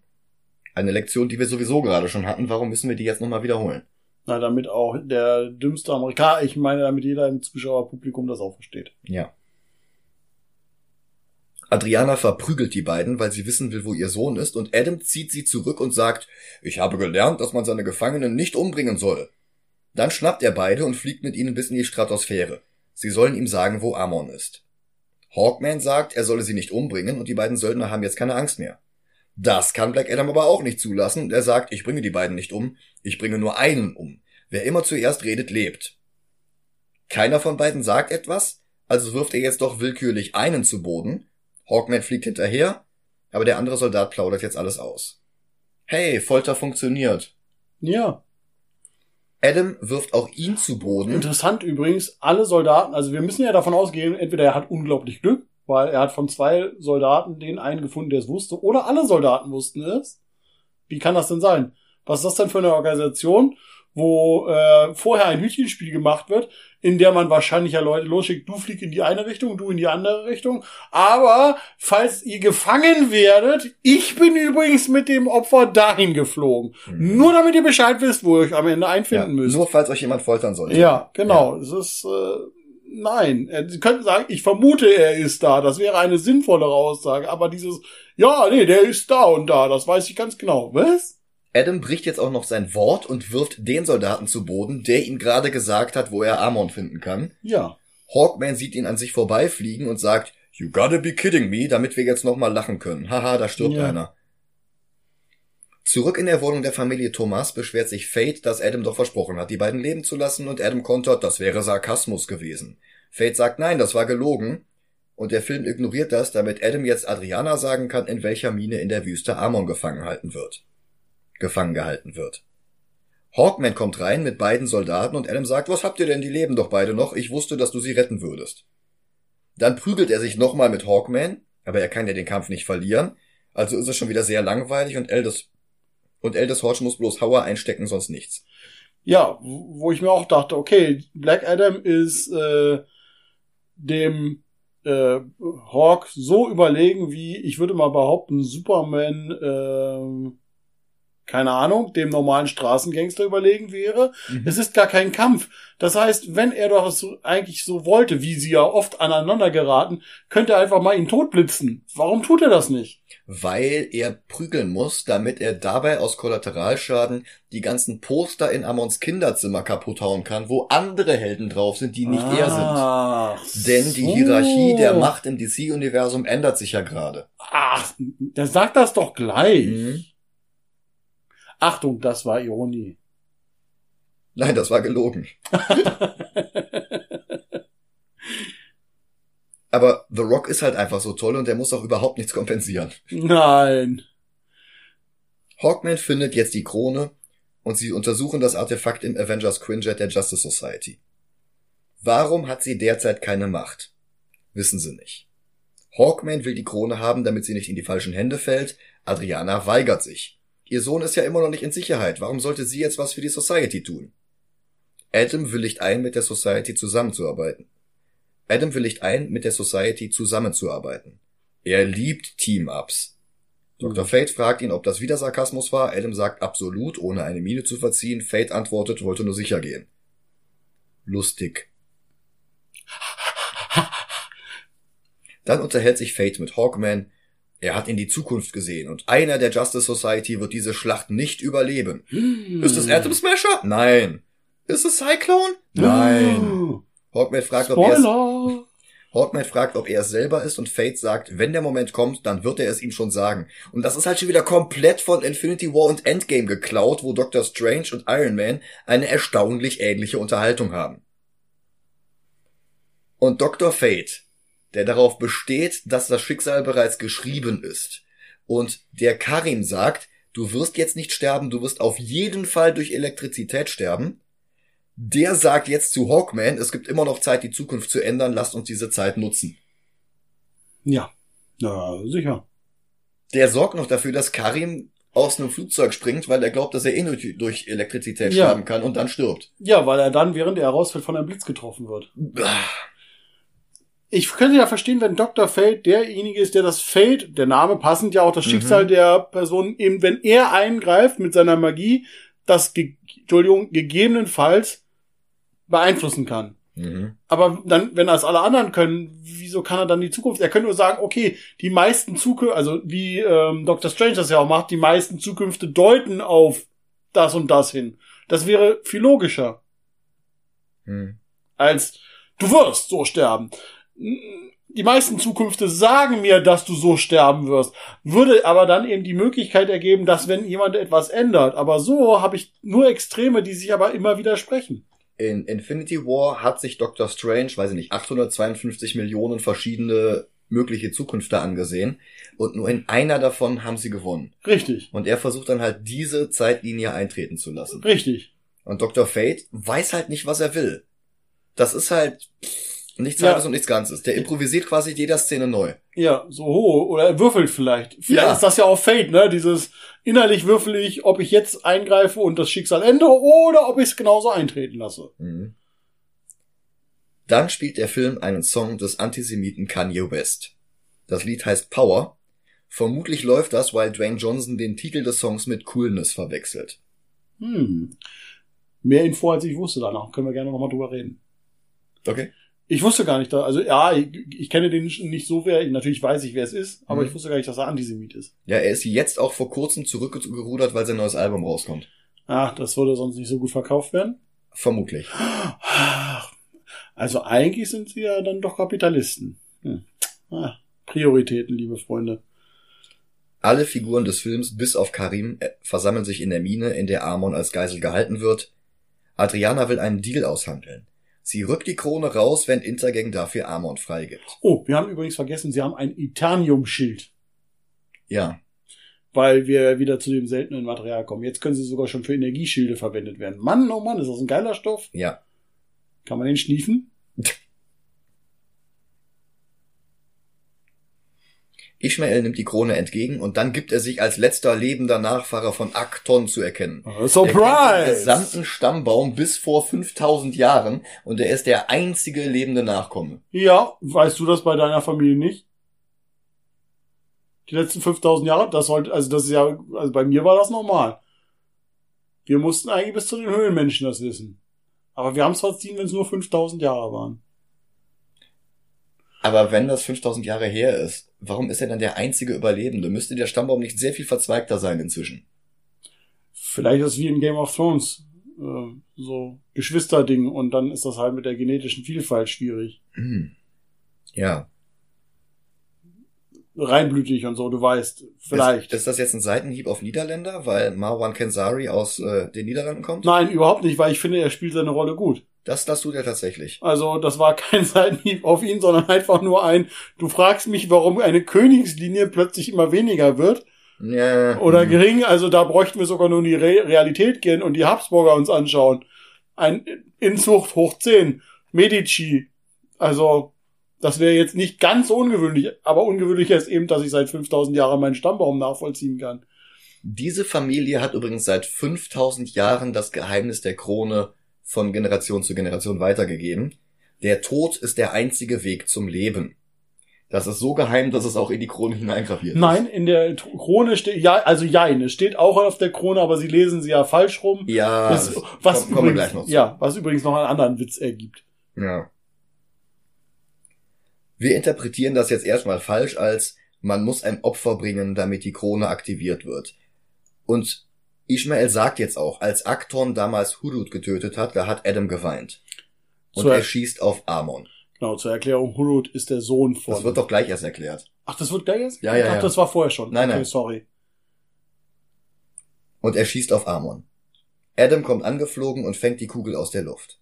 Ishmael setzt sich die Krone auf. Adam explodiert in einer Blitzentladung, aber alle sind unversehrt. Alle bis auf Ishmael, der jetzt plötzlich ein verkohltes Skelett ist mit der Krone in den Händen und die Krone leuchtet jetzt rot, nicht blau. Also braucht man auch nicht mehr zu reagieren und kann Ishmael einfach in einen Leichensack packen und ab in die Ist wie Tron. Aus Blau wird Rot. Hawkman fragt jetzt, wer dieser Hudut war. Und wir bekommen jetzt noch einmal die Flashback-Szene vom Anfang des Films. Ah, stimmt. Ja. Der Junge, der ganz Kandak gegen Akton ver vereinigte, das war Hudut. Das war Teth Adams Sohn. Und es war Hudut, der zu Shazams Champion wurde. Es war Hudut, dem die Statue errichtet wurde. Bis Acton Huduts Mutter töten ließ, Adams Frau. Adam selbst hat den Angriff auch nur so ganz knapp überlebt und liegt gerade schon im Sterben. Und in dem Moment gibt Hudut ihm seine Kräfte, um ihn zu retten. Aber nicht so wie bei Captain Marvel in Shazam 1, als der seine Kräfte mit seiner Familie teilte, sodass hinterher alle Kräfte hatten. Nein, Hudut gab seinem Vater einfach all seine Kräfte. 100 Prozent und behielt überhaupt nichts mehr für sich übrig. Und so starb er dann Sekunden später, als der nächste Soldat von Akton den Raum betrat und Adam verlor sich in Rage. Was vielleicht als Falle gedacht war. Wir locken ihn hin, weil wir wissen, seine Familie steht ihm nah. Ja, aber die konnten doch nicht wissen, dass er alle seine Kräfte an seinen Vater überträgt. Nein, das Restlos. nicht, aber das wahrscheinlich nicht, aber sie haben, vielleicht wussten sie auch gar nicht, wie sie ihn töten können, dachten aber, wenn wir ihn mal in Hinterhalt legen und mit Pfeilen spicken. Ja, vielleicht. So oder so. What a twist. Ja. Aus heiterem Himmel entscheidet sich Adam jetzt, seine Kräfte aufzugeben. Er sagt Shazam und bittet Hawkman darum, ihn daran zu hindern, dieses Wort noch einmal auszusprechen. Die Nanobots im Flugzeug retten Amon, der ja gar nicht angeschossen worden war, und dann taucht der Jet in einen See ein. Irgendwo Oder in der Arktis. Na, eher im Meer, würde ich behaupten, als im See. Vielleicht. Aber du hattest es zu dem Zeitpunkt übrigens auch gesagt, es macht gar keinen Sinn, dass er in diesem Moment seine Kräfte aufgibt. Ja. Das, das macht ja auch gar keinen Sinn. Nur er tut's. Pierce Brosnan sieht den Greenscreen an, vor dem er dreht und strahlt. So beautiful während uns der Film langweiligen CGI-Brei um die Ohren haut, den wir in Black Panther, in Avatar und zwölf Dutzend anderen Filmen ich mein, schon besser gesehen haben. Wir haben nur dunkles Wasser, wir haben nicht mal irgendwie ein Tier, was wir da drin sehen. Ja, aber Pierce Brosnan sagt so beautiful, also ist das auch beautiful. Okay, dann ist es beautiful. Wir sehen nicht mal richtig Eisberge von unten, was eine richtig coole... Lege Boah, wenn du einmal Tauchbilder gesehen hast, dann könntest du so bräuchtest du gar kein CGI für reinpacken, damit es schön ist. Wo sie gerade sind? im geheimen Hauptquartier von Task Force X. Nein, nicht das Bell Reef Gefängnis, sondern ein anderes, redundantes, zweites, noch geheimeres Hauptquartier. Warum fliegt es eigentlich nicht? Ach so, dann hätten wir wieder zu viel von Marvel geklaut, ne? Wenn ja. es ein fliegendes, fliegender Flugzeugträger ist. Und es gibt ein Wiedersehen mit Emilia Harcourt aus The Suicide Squad. Das nächste Mal, dass die uns über den Weg läuft, wird in der Serie Peacemaker sein, die wir in den kommenden Wochen exklusiv in unserem Patreon-Feed besprechen werden. Juhu! Dort spielt Jennifer Holland die Rolle um einiges menschlicher als in diesem kurzen Cameo hier. Ihr händigen sie jedenfalls Teth Adam aus und sie sagt Waller sends her regards. Lannister sends their regards. Moment, war das nicht Places Debt? hey, äh, bei der, bei der, bei der Bluthochzeit. Bei der Red Wedding. Stimmt, ja, The ja. Lannisters ja. send their regards. Ja, stimmt, stimmt. Adam Smasher schenkt Amon ein Cape mit JSA-Logo drauf und das trägt er jetzt für den Rest des Films und es ist ein bisschen drollig. Cyclone nutzt ihre Windkräfte, um das Cape flattern zu lassen und auch das ist sehr drollig. Das ist zum Beispiel charmant. Ja. Das ist etwas, wo ich sage, das ist in Ordnung, das ja. passt, das ist in Ordnung. Warum macht man nicht dann lieber sowas? Man muss ja nicht zwangsweise witzig sein, aber dann macht doch charmanten Witz da rein. Das ist mhm. in Ordnung. Und Ishmael beginnt in der Leichenhalle rot zu glühen. Oh, da fällt mir nur ein böser Witz ein und den lassen wir hier. Fate stöhnt, als hätte er ein Magengeschwür. Die Mission ist noch nicht vorbei. Die Zukunft ist noch nicht geändert. Er sieht immer noch eine Welt in Flammen und Hawkman wird sterben. Ein Schicksal, das den eigentlich nicht besonders jucken sollte, denn wie gesagt, er wird seit Jahrtausenden ständig wiedergeboren. Carter Hall ist nur einer von Generationen von Hawkman. Aber hier ist es halt anscheinend dramatisch. Ja. Adriana fällt inzwischen auf. Sag, kann er dann nicht eigentlich auch sagen, I'll be back? Adriana fällt inzwischen auf, dass die Inschrift der Krone überhaupt nicht besagt, dass der Tod der Weg zum Leben wäre. Dort steht, das Leben ist der einzige Weg zum Tod. Und sie drehen die Krone um und spiegeln alle Buchstaben, bis da dann doch wieder alles so steht, wie Ishmael es gesagt hat. Ja, was witzig ist, weil wenn ich jetzt mal ein Stück Papier nehme, was draufschreibe und in den Spiegel halte, dann wird nicht ein Buchstabe mehr genauso aussehen. Ja, kommt drauf an, wenn du Otto schreibst, dann ist es wieder symmetrisch, dann passt. Mhm. Und die Worte, die du gerade gesagt haben, waren ein Akronym? Ja, weiß ich nicht, vielleicht im Kandakischen. Kaching. Adams Exekution hat Ishmael zum Rock of Finality geschickt. Zur Unterwelt von Kandak. Nicht der Rock of Eternity, das ist das, wo Shazam wohnt, sondern oh. der Rock of Finality. Okay.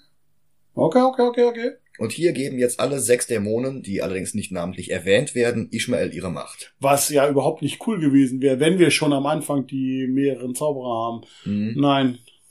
Die Macht von Sabak. Aber wir hören irgendwie, äh, in den Untertiteln haben wir es gesehen, dass irgendwie zwei Dämonen wenigstens sprechen. Immerhin. Es Ja. sind zwei von wie viel? Sechs braucht man? Mhm. Sechs. Ja, zwei. Der Rest ist stumm. Und jetzt, es ist die Macht von Sabak. Womit Ishmael sich einfach in einen gehörnten roten Dämon mit einem Pentagramm auf der Brust verwandelt. Halb Hellboy, halb Hellstorm von Marvel. Ja, und Hellboy sah einfach cooler aus. Mhm. Auch gespielt von einem, ne? Also er passt einfach viel besser. Dann, was ich sofort sagte, wie so ein verfluchtes Pentagramm. Zweitens übrigens für jeden, der es kundig ist, es ist richtig rum, was es überhaupt noch gar keinen Sinn macht, weil dann ist es eben also sogar als gutes Schutzzeichen gemacht. Wenn die Kanten unten sind, dann ist es halt positiv. Äh, es macht in so vielen Punkten keinen Sinn. Es ist eher christlich, äh, oder ja, nicht, nicht wirklich christlich, sondern ja erst im Christentum verbraucht worden. Sonst vorher keltisch, germanisch. Es passt also weder in die Kultur noch sonst was. Und das Und- Traurige ist, mittlerweile sieht er in den Comics auch so aus. Früher. Früher war er, also in den alten Fawcett Comics, da war er noch ein glatzköpfiger Mönch mit einer grünen Kutte. Ja, du hast mir ein Bild gezeigt. Das war ein Schock. Das ist halt überhaupt nicht vergleichbar. Ja. Und, und dieses CGI sieht auch noch so schlecht aus. Ja. Also, dass man, weißt du, mit Schminke oder so, dann hätte ich gesagt, alles okay, aber so sieht jeder Drenai aus World of Warcraft besser aus, den ich in Rot färbe. Was man übrigens machen kann in diesem Spiel. Äh, Also gar kein, gar kein Thema. Die sehen besser aus. Die haben besser definierte Hörner. Sie haben mehr Struktur in der Haut. Alles. Mehr Mimik. Und wenn sie damit einen Inkubus oder einen Ifrit, dann passt das auch nicht. Falsche Dämonen. Ifrit wäre kulturell wenigstens irgendwo in der Richtung im arabischen Raum. Es passt einfach nicht. Hm. Die Justice Society kämpft gegen den Hellboy Storm und der Hornochse ist ihnen allen überlegen. Ja, das ist gut. Das gefällt mir.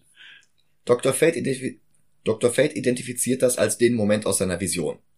Hawkman macht sich bereit zu sterben. Aber Fate versperrt ihm den Weg mit einer unsichtbaren Blockade, die nicht zerstört werden kann. Auch nicht von der kombinierten Kraft von drei Justice, äh, Justice of Society League. Diese Blockade hätten sie nicht nutzen können, um Black Adam festzuhalten. Nein, Diese Blockade könnten sie jetzt nicht Die geht nutzen, nur, um weil- Sabak festzuhalten. nein, die geht nur, weil Dr. Fate kurz davor ist, allein einen Alleingang zu machen. Nur wenn er einen Alleingang macht, dann darf er diesen Sonderfeed nutzen. Of course. Ja. Steht im Heldenhandbuch. Ja. Seite 53, Abschnitt B. Fate sagt jetzt, er hat einen Weg gefunden, Hawkmans Tod zu verhindern. Dazu muss er sich bloß selbst opfern. Ihn, der nicht ständig wiedergeboren wird. Originell, ne? Aber er hat auch lange genug gelebt und jetzt endlich Ruhe zu finden, ist vielleicht gar nicht so schlecht. 100 Jahre, so wenn ich das richtig gehört habe. Ich meine, ich bin sehr, sehr froh, dass der arme Pierce Brosnan nicht für mehr Filme unterschrieben hat. Ja, überleg dir das.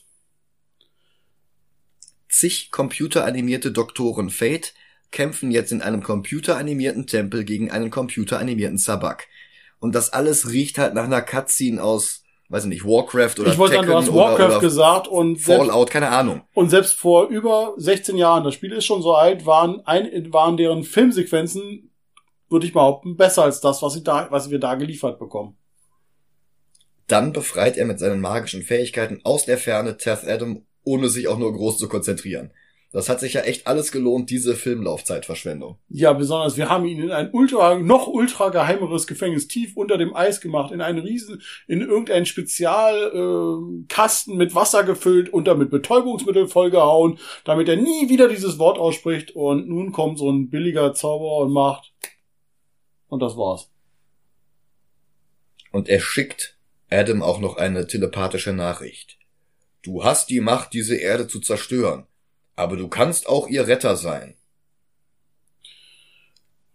Nimmst du die, Ach. nimmst du die rote oder die blaue Pille? Adam pflückt sich ohne seine Kräfte durch eine ganze Handvoll Task Force X Elite-Wachleute, weil Dwayne. Johnson keinen Kampf verlieren kann. Und wird angeschossen und er darf keinen Kampf verlieren, ja? Katsching. Dann, warum Katsching? Ne, weil er kassiert doch auch. Ach so.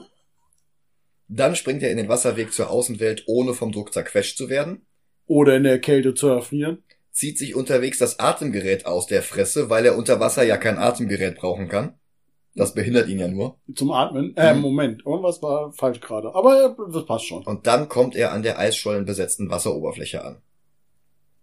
Fate löst die Barriere auf, damit Hawkman rechtzeitig loslaufen kann, damit er noch mitbekommt, wie Sabak Dr. Fate umbringt und ihn zu Staub zerfallen lässt.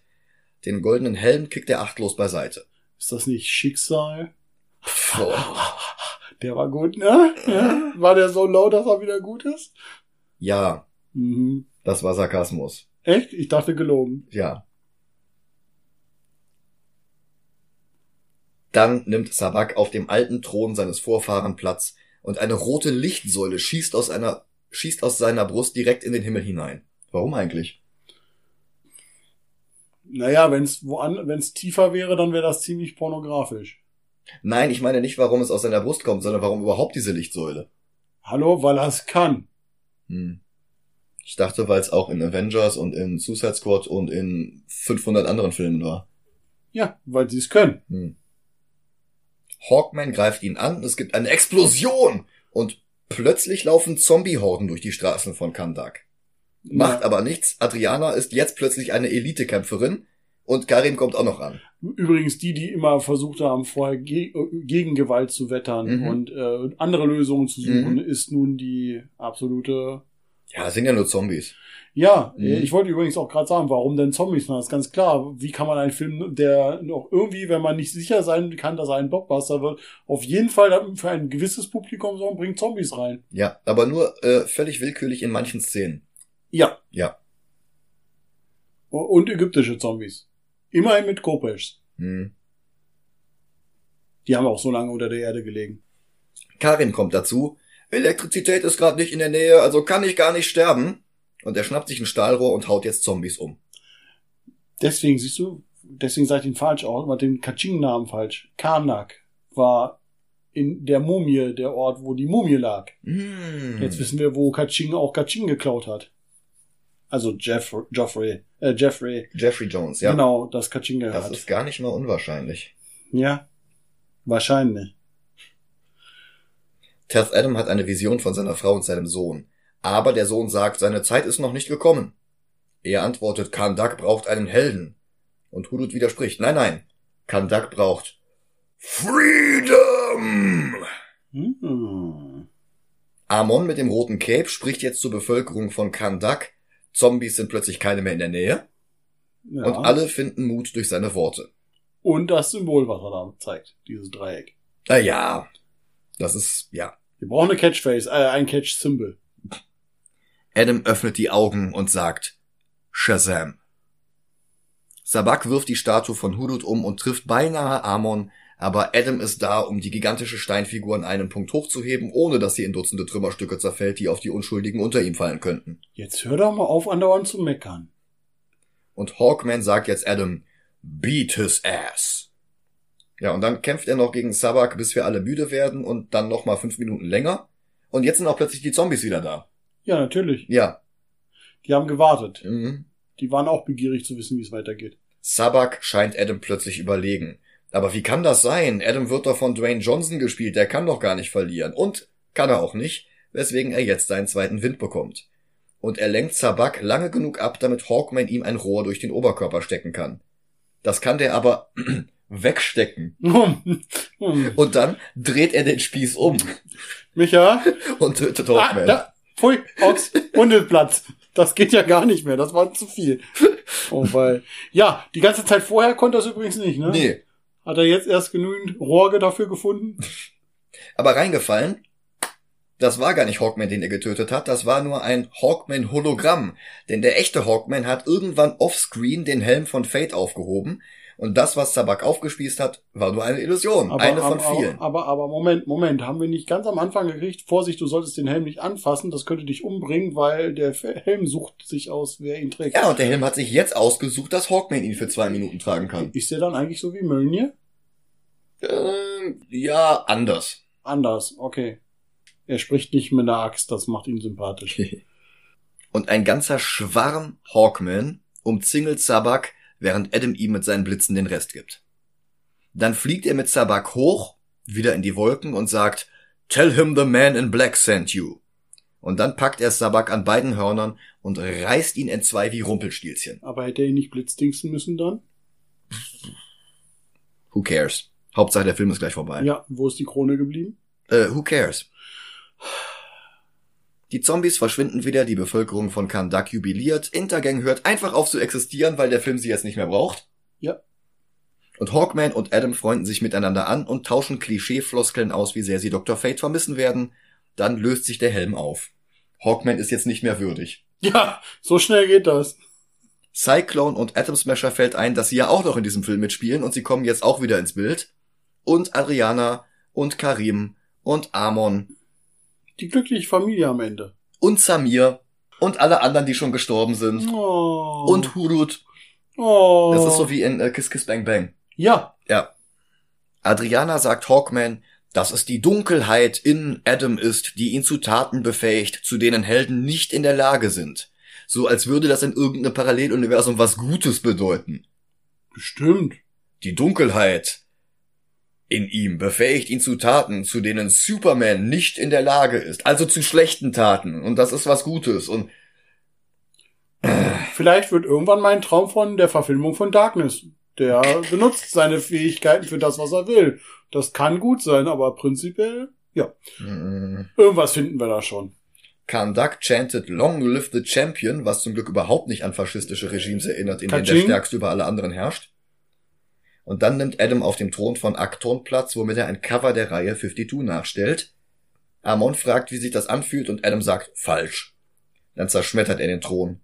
Der Name Teth Adam gefällt ihm auch nicht mehr, aber er weiß einen anderen Schnitt. Krümelmonster.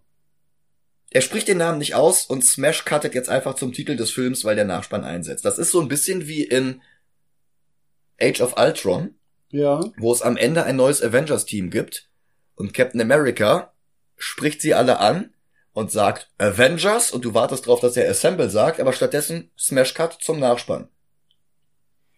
Ja, man will, will sich ja das vielleicht offen halten, damit man Black Adam 2 drehen kann, der aber dann nicht Black Adam ist. Ja. Was, wie ich ja das verstanden habe, zum Glück wahrscheinlich nicht passieren wird, weil der Film nicht genug eingebracht hat.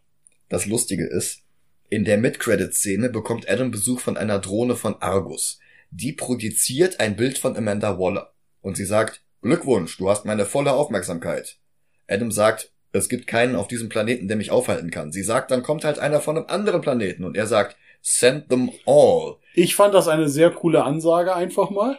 Ja, aber Henry Cavill als Superman tritt jetzt aus dem Nebel, Ja. unterlegt nicht vom Hans Zimmer Theme seiner Filme, sondern von John Williams Superman, Superman Theme von 1978. Und was soll jetzt diese Konfrontation, wenn Black Adam sowieso nicht verlieren darf? Erstens das, außerdem scheinbar ist doch alles dort gelöst. Sie sagt, ha, sie hat sagt ja am Anfang, Mhm. ja, äh, wenn ich dich, wenn du nicht in meinem äh, Gefängnis bleiben kannst, schön, dann ist jetzt Kaching deine dein Gefängnis. Mhm. So, wo ich mir denke, so, okay, dass dieses Ding, äh, dieser Halbgott hat euch gerade den Popo versohlt Mhm. und du bedrohst ihn, Amanda Wallace. Wo, wozu? Es macht doch gar keinen Sinn. Ja, Es macht keinen Sinn. Trotzdem fand ich die Ansage gegenüber Then send them all einfach mal eine coole Ansage, so okay, dann stick Ja. doch mal die Stimme. Es war halt mal witzig, so eine, so eine Provokation, aber du hast recht, es, von der Sache her macht es einfach überhaupt keinen Sinn. ja. Das war auch einfach nur hohes Pokern, dass Henry Cavill vielleicht doch nochmal Superman spielen könnte. Dafür hat er dann sogar bei The Witcher aufgehört, mit dem gesichtswahrenden Vorwand, er käme mit den Autoren nicht klar. Hat, hat aber nichts gebracht. Ja, vom Mhm. Timing her ist das halt so ein, er kündigt an, er spielt nicht mehr bei The Witcher mit. Alle fragen sich warum. Dann kommt plötzlich diese Post-Credit-Szene. Ah, er will also nochmal Superman spielen. Ja. Dann kam raus, ach, er spielt aber gar nicht Superman. Und dann war es aber zu spät für The Witcher. Und dann hat er halt angefangen, Werbung zu machen für, vielleicht dreht mal irgendwer einen Warhammer-Film mit mir. Ja gut, das hat er aber vorher schon gemacht. Das macht er schon sehr lange. Der stimmt. ist äh, sehr großer bekennender Fan, seitdem er bekannter ist. Ja. Aber was ich eigentlich so lustig finde, ist, dass sich mit dieser Post-Credit-Szene und mit dem Scheitern von diesem Bewerbungsvideo von Henry Cavill für noch einen Superman-Film, dass sich damit die Prophezeiung von Dwayne Johnson bewahrheitet hat. Die Hierarchie der Macht bei DC Entertainment hat sich geändert. Walter Hamada wurde nämlich vor die Tür gesetzt. Jeff Jones taucht jetzt demnächst auch nicht mehr als Executive Producer auf. Und die neuen Köpfe sind James Gunn und Peter Safran, die vorher zusammen an The Suicide Squad gearbeitet hatten und an Peacemaker, womit ich gerne nochmal auf unsere Rezensionsreihe auf Patreon erinnern möchte, die diese Woche anfangen wird. Und das ist auch ganz gut so. Denn wenn Black Adam die Zukunft des DC-Universums gewesen wäre, hätte ich vermutlich das letzte bisschen Lebenswillen verloren, das ich noch habe. Was? Dieser Film ist eine langweilige, vorhersehbare Aneinanderreihung von stümperhaft inszenierten Szenen, die wir in viel zu vielen anderen Filmen schon sehr viel besser gesehen haben. Es ist kein Totalausfall und es ist zum Glück auch nicht so niederträchtig wie Todd Phillips Joker oder Zack Snyders Watchmen. Aber es ist halt auch echt weit davon entfernt, ein guter Film zu sein. Was vielleicht auch schade ist, weil wahrscheinlich, also ich behaupte mal, doch relativ viel Potenzial drin gewesen wäre. Der Stoff würde was hergeben, aber wenn es halt eh nur eine Aneinanderreihung von Paychecks für Jeff Jones ist, Ich, ich wollte sagen, die Herausforderung dabei ist, glaube ich, dass es einfach nur um dieses, was du mir ja auch erklärt hast und was wir ja jetzt auch gesehen haben, dieses nur, ich erfinde irgendwas nur, damit es mir Geld bringt und ich beschäftige mich eigentlich auch damit nicht, weil es ist ja auch egal, weil sobald ich mir was nicht gefällt, schreibe ich es einfach irgendwie billig um und kann dafür Geld kassieren. Macht doch einfach keinen Sinn, Freunde. Hm. Wir haben vor einer ganzen Weile zusammen Morbius gesehen. Ja. Black Adam Puh. ist, glaube ich, besser. Ja, ich wollte sagen, besser. Alleine schon musikalisch fand ich einige Sachen sehr gut. Ich weiß, es ist jetzt schwierig, nach einer Musikauswahl zu gehen, aber ich fand Black Adam einfach von, von, es war nicht so, bei Morbius hatten wir ganz oft, dass es so überhaupt nicht passte von der Mhm, Storyline mhm. her. Hier haben wir wenigstens eine Story, auch wenn sie vorhersehbar ist, können wir sie wenigstens nachvollziehen.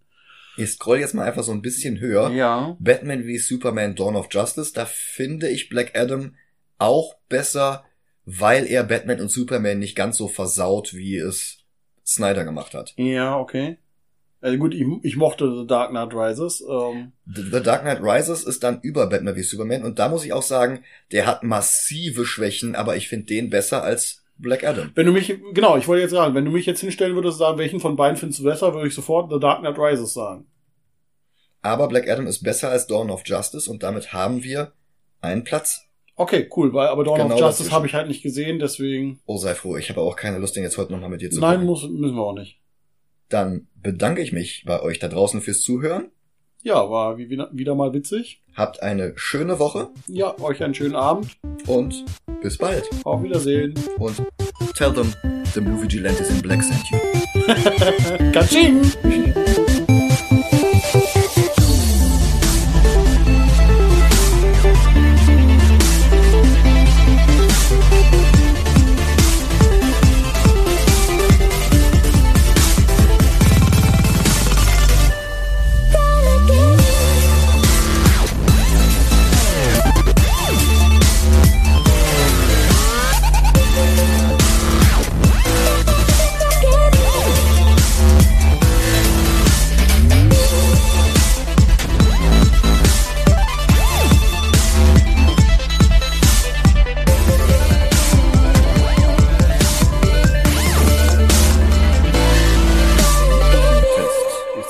Ist wie bei Bart Simpson mit dem Mikrofon? Tell them the man in black sent you. Was? Echt? Mhm. Mit dem Schnipsdings? Schnipsdings? Blitz, Blitzdings, Entschuldigung. Blitzdings, ja, ja, das, das waren die anderen Men in Black, ja, Ja, vielleicht hat er, der macht auch Blitze. das stimmt.